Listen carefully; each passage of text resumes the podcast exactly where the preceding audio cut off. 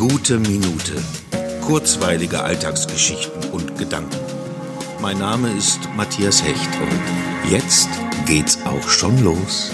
Ich wollte eigentlich heute von Tinka erzählen. Sie wartet gerade im Tierheim darauf, ein neues Zuhause zu finden. Und genau deswegen werde ich am Montag dorthin fahren. Und ich bin gespannt, ob die Katze und ich sich gut verstehen. Denn dann könnte sie es sich in Zukunft bei mir gut gehen lassen. Aber dann habe ich mich entschieden, doch nicht von Tinka zu erzählen, weil es ja auch sein kann, dass es nicht klappt, aus welchen Gründen auch immer. Und bevor ich etwas erzähle, das dann vielleicht gar nicht passiert, behalte ich es lieber erstmal für mich. Und wenn es dann soweit ist, kann ich es ja immer noch erzählen. Genau. So werde ich es machen. Klammheimlich, ohne es irgendjemandem zu sagen, fahre ich also dann am Montag ins Tierheim und. Ah, Jetzt habe ich es doch erzählt.